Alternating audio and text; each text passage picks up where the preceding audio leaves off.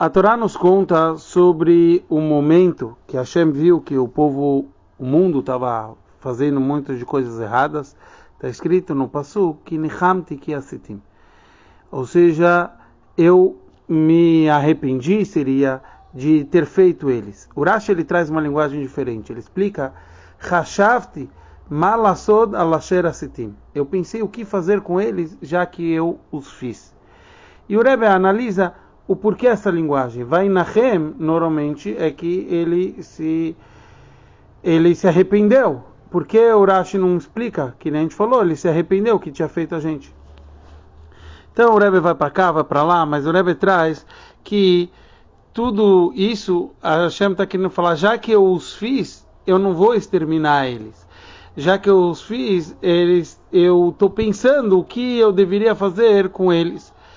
E aqui vem o, o quão importante. Hashem mudou esse decreto porque ele não tinha pronunciado vou exterminar com, com o povo já que eles estão fazendo errado.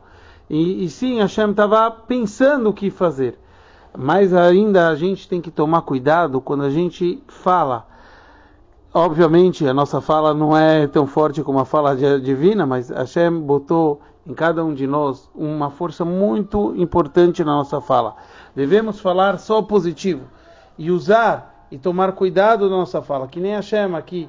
Ele, Urash ele trouxe que Hashem Hashavti, Hashem falou, eu pensei o que eu deveria fazer com eles. Porque Hashem não queria falar, eu vou exterminá-los ou alguma coisa assim.